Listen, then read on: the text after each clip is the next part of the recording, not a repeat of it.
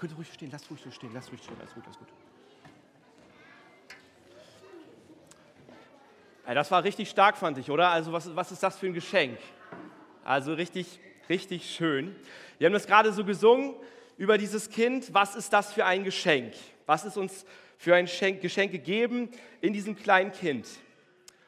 Und sehr wahrscheinlich werden wir heute Abend alle vor diesem Weihnachtsbaum sein und wir werden uns gegenseitig beschenken. In der Regel gibt es so zwei Arten von Geschenken. Die eine Art von Geschenke ist, ähm, das ist meistens wunderbar. Es ist ein persönliches Geschenk, das du kriegst und du bist dafür sehr, sehr dankbar. Dieses Geschenk überlebt auch noch, sage ich mal so, das Neujahr und du merkst, das ist persönlich von dem anderen gemeint. Wunderbar. Jetzt gibt es aber noch so diese zweite Art von Geschenk und du kriegst, also haben wir bestimmt auch alle schon mal gehabt, du kriegst das geschenkt, du weißt aber nicht so richtig, was du damit machen sollst. Du stellst es in die Vitrine und eine Woche vergeht, zwei Wochen vergehen und du merkst, so richtig macht das aber nichts mit dir. Es bleibt einfach liegen. Und irgendwann von der Vitrine wandert es dann vielleicht in den Mülleimer. Aber das Geschenk, von dem wir gerade gesungen haben, das ist ein Geschenk, ich, ich will fast sagen, es ist lebensverändernd. Es ist so viel mehr als nur ein Geschenk in der Vitrine. Ähm, jeder von uns, der vielleicht schon mal ein Kind gekriegt hat, der weiß, dass man so ein Kind nicht einfach in die Vitrine stellen kann. So ein Nachwuchs, das ähm, kostet Zeit, Energie, Aufmerksamkeit. Und genauso war es, glaube ich, auch damals bei Maria und Josef, dass sich da einiges in Bewegung gesetzt hat. Ich glaube, wir alle haben in diesem Theaterstück mitgekriegt, was über dieses Kind gesagt wurde. Da hieß es, habt keine Angst, ich bringe euch eine gute Nachricht. Heute ist in der Stadt Davids der Retter geboren. Er liegt in Windeln gewickelt in einer Futterkrippe. Haben wir bestimmt schon mal oft gehört, aber die Frage ist da wirklich interessant. Was bedeutet es eigentlich, einen Retter zu haben? Was wird über dieses Kind gesagt? Und dieser erste Gedanke heute Nachmittag, der ist vielleicht ein bisschen, ich würde sagen, herausfordernd. Er reißt uns so ein bisschen eigentlich aus dieser Weihnachtsromantik heraus. Aber es ist das Geschenk, das mehr so ist wie das erste Geschenk, das persönlich wird. Das so eine Tiefe hat, und als Jesus geboren wurde in der Krippe, hatte Jesus eine, ich nenne es mal eine Berufung. Es macht uns deutlich, warum er gekommen ist. Die Krippe war nur der Anfang, aber sein Weg ging auf das Kreuz zu. Das Baby Jesu, als es in der Nacht geboren wurde in der Krippe, würde eines Tages später am Kreuz sterben und sein Leben verlieren. Wir sehen diesen toll geschmückten Baum und er ist wunderbar.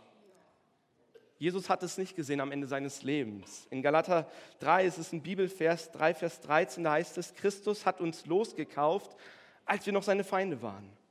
Er hat sich für uns hingegeben. Er hat unsere Stelle eingenommen, als wir noch Sünder waren. Und das ist vielleicht so ein erster Gedanke, wo wir sagen, ja, der ist schwer, der ist vielleicht aufrüttelnd, der ist so gar nicht weihnachtlich. Aber ich glaube, es ist eine Geschichte, die nur Gott schreiben kann und eine Geschichte, die einem eigentlich ein Lächeln ins Leben zaubern will. Es ist eine Geschichte von Stellvertretung, von Sühne und irgendwann auch von kraftvoller Auferstehung.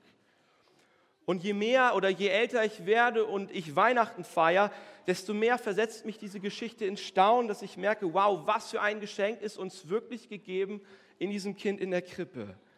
Gott, der gekommen ist, um eines Tages für mich zu sterben.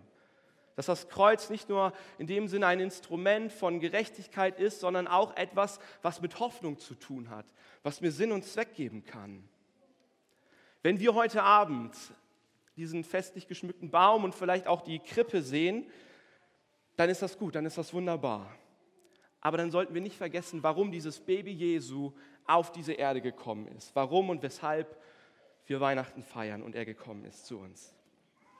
Jetzt werden unter diesem Weihnachtsbaum sehr wahrscheinlich auch Geschenke liegen. Ich glaube bei euch zu Hause. Und diese Geschenke sind schön anzusehen. Man wird sich fragen, ah, was hat mir vielleicht der Ehepartner, der Freund geschenkt? Man ist ein bisschen gespannt.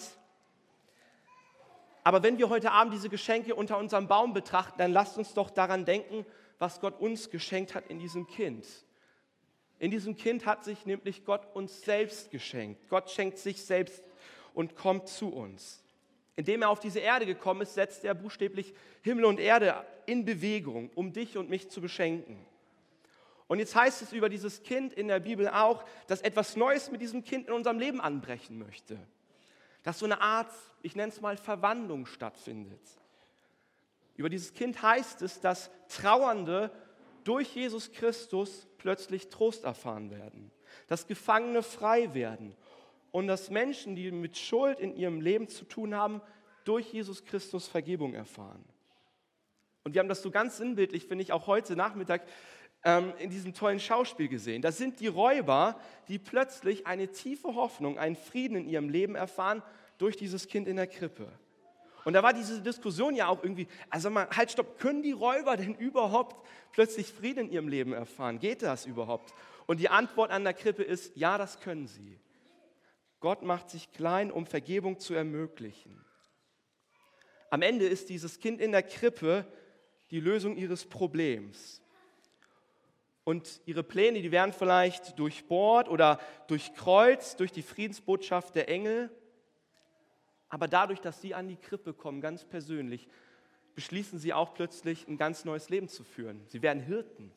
In der Bibel heißt es tatsächlich auch über die Hirten, dass sie zu dieser Krippe hingekommen sind und sie sind voller Freude wieder zurück aufs Feld gekommen, weil ihnen Gott in Jesus Christus begegnet ist.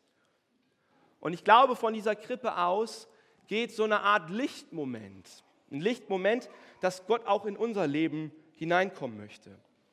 Da findet eine Veränderung statt. Da ist vielleicht am Anfang Resignation und Hektik, aber durch dieses Kind in der Krippe kommt Freude und Frieden in unser Leben. Da ist vielleicht Angst, aber durch dieses Kind in der Krippe kommt Hoffnung in unser Leben. Und ich glaube, das ist das Unglaubliche an Weihnachten. Weihnachten verändert vielleicht nicht so sehr unsere Lebensumstände, in denen wir sind. Und es will uns auch nicht irgendwie in eine heile Welt hinein projizieren oder wegbeamen, sondern die Botschaft ist, dass Gott in deine Welt hineinkommen möchte. In deine Umstände vielleicht voller Angst, voller Zerbruch, von Unfrieden, die wir in dieser Welt wahrnehmen, um genau darin Licht zu sein. Weihnachten macht dir und mir deutlich, dass Gott wirklich an dir und mir interessiert ist, dass er in unser Leben kommen möchte, sich an deinen und meinen Lebenstisch setzt.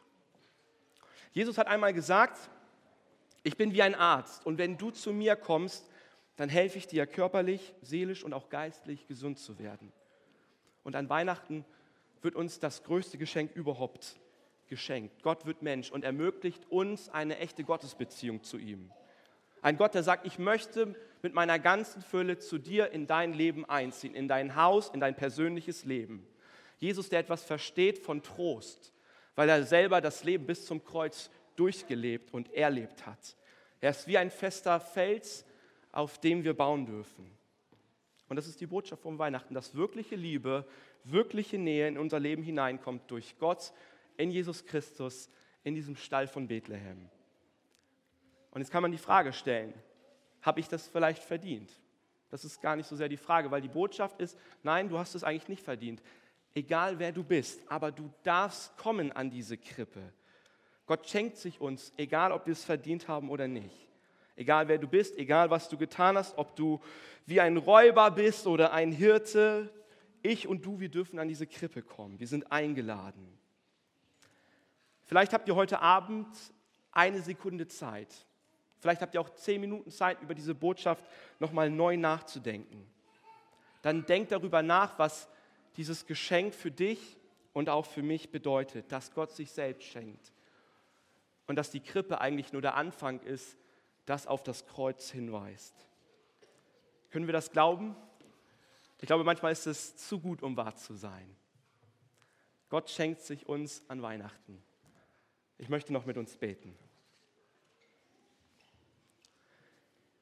Lieber Herr, vielen Dank, dass wir heute Weihnachten feiern dürfen.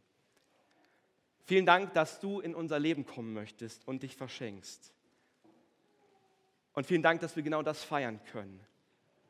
Danke, dass du uns ein Geschenk gemacht hast durch deinen Sohn und dass du uns verändern möchtest. Dass du dich selbst in diese Krippe gelegt hast. Und danke, dass du in diese Welt gekommen bist, um uns gleichzeitig auch das Kreuz vor Augen führst, um für uns zu sterben.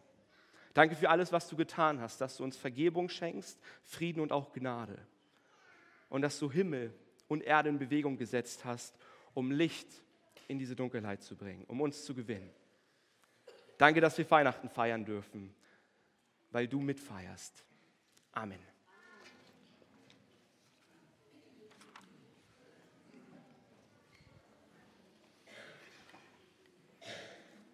Wir laden euch ein zu zwei gemeinsamen